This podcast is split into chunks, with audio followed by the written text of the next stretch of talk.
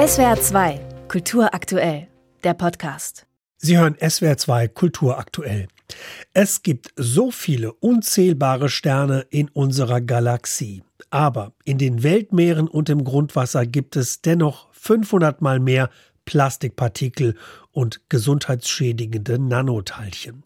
Plastik baut sich nämlich nicht ab und das erste jemals produzierte Plastikteil auf der Erde existiert immer noch.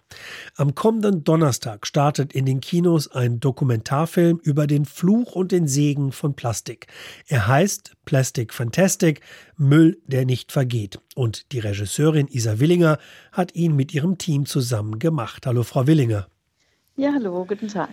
Für ihren Film sind sie durch die halbe Welt gereist. Sie zeigen, wie Plastik produziert wird und wo es unachtsam in die Natur deponiert wird. Sie haben mit vielen Menschen gesprochen, die Plastik für unabkömmlich halten und Aktivisten, die versuchen, die Natur davon zu befreien. Wie sehr hat denn der Film Ihre Sicht auf Plastik verändert? Ist es ein Fluch oder ein Segen? Ja, also Plastik ist sicher beides, wie Sie ja schon gesagt haben. Allerdings das Plastik, das wir im Moment vor allem benutzen, ist eher ein Fluch als ein Segen, würde ich sagen, ähm, weil es nicht mit dem Recycling-Gedanken entworfen wurde. Und ähm, dass es sich so schlecht recyceln lässt, ist eben ein riesiges Problem.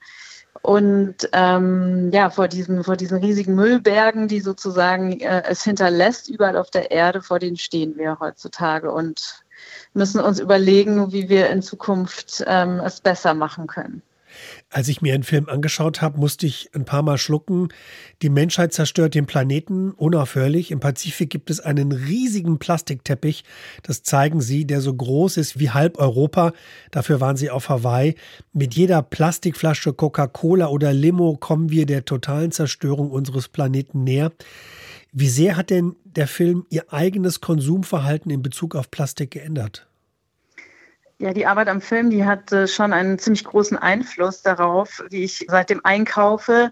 Und zwar nicht nur in Bezug auf Plastik, sondern insgesamt. Also ich habe mich ja dann auch ähm, im Film mit dem Thema von Kreisläufen, also Kreislaufwirtschaft, Cradle to Cradle Konzepten ähm, befasst und mir ist schon bewusst geworden, dass wir einfach die Dinge, die wir schon haben auf der Erde, dass wir die eigentlich im Kreislauf führen sollten und wieder benutzen sollten. Und ich kaufe seitdem eigentlich fast alles nur noch Secondhand ein.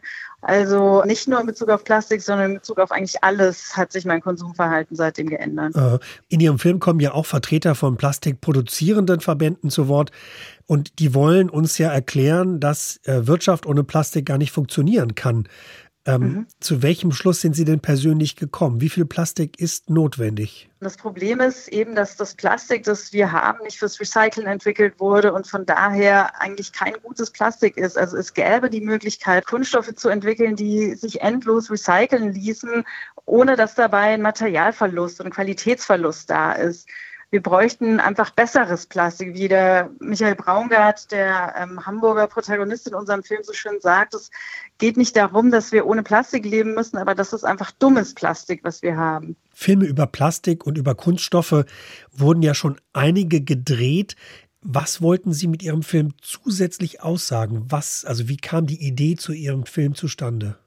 Was mich von Anfang an sehr wütend gemacht hat und zu dem Film inspiriert hat, ist die Tatsache, dass wir ein riesiges Wachstum des Kunststoffmarktes sehen. Der wächst nämlich jährlich um vier Prozent. Das sind in zehn Jahren schon 40 Prozent. Also wir sehen sozusagen quasi fast eine Verdopplung innerhalb von nur zehn Jahren, wo wir doch jetzt schon ein riesiges Problem haben. Und den Plastikmüll überall rumliegen haben auf der ganzen Welt und es keine Recyclingmöglichkeiten gibt, keine guten.